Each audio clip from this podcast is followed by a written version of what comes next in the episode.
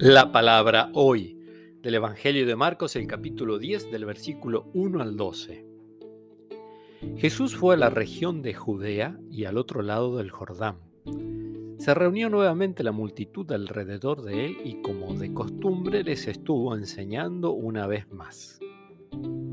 Se acercaron a Jesús algunos fariseos y para ponerlo a prueba le preguntaron esta cuestión. ¿Es lícito al hombre divorciarse de su mujer? Él les respondió, ¿qué es lo que Moisés les ha ordenado? Ellos dijeron, Moisés permitió redactar una declaración de divorcio y separarse de ella.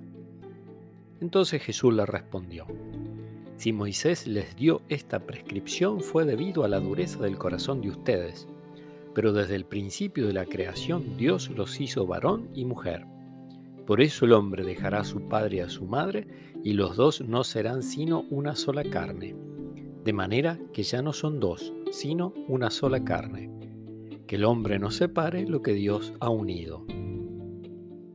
Cuando regresaron a la casa, los discípulos le preguntaron sobre esto. Él les dijo, el que se divorcia de su mujer y se casa con otra comete adulterio contra ella y si una mujer se divorcia de su marido y se casa con otro también.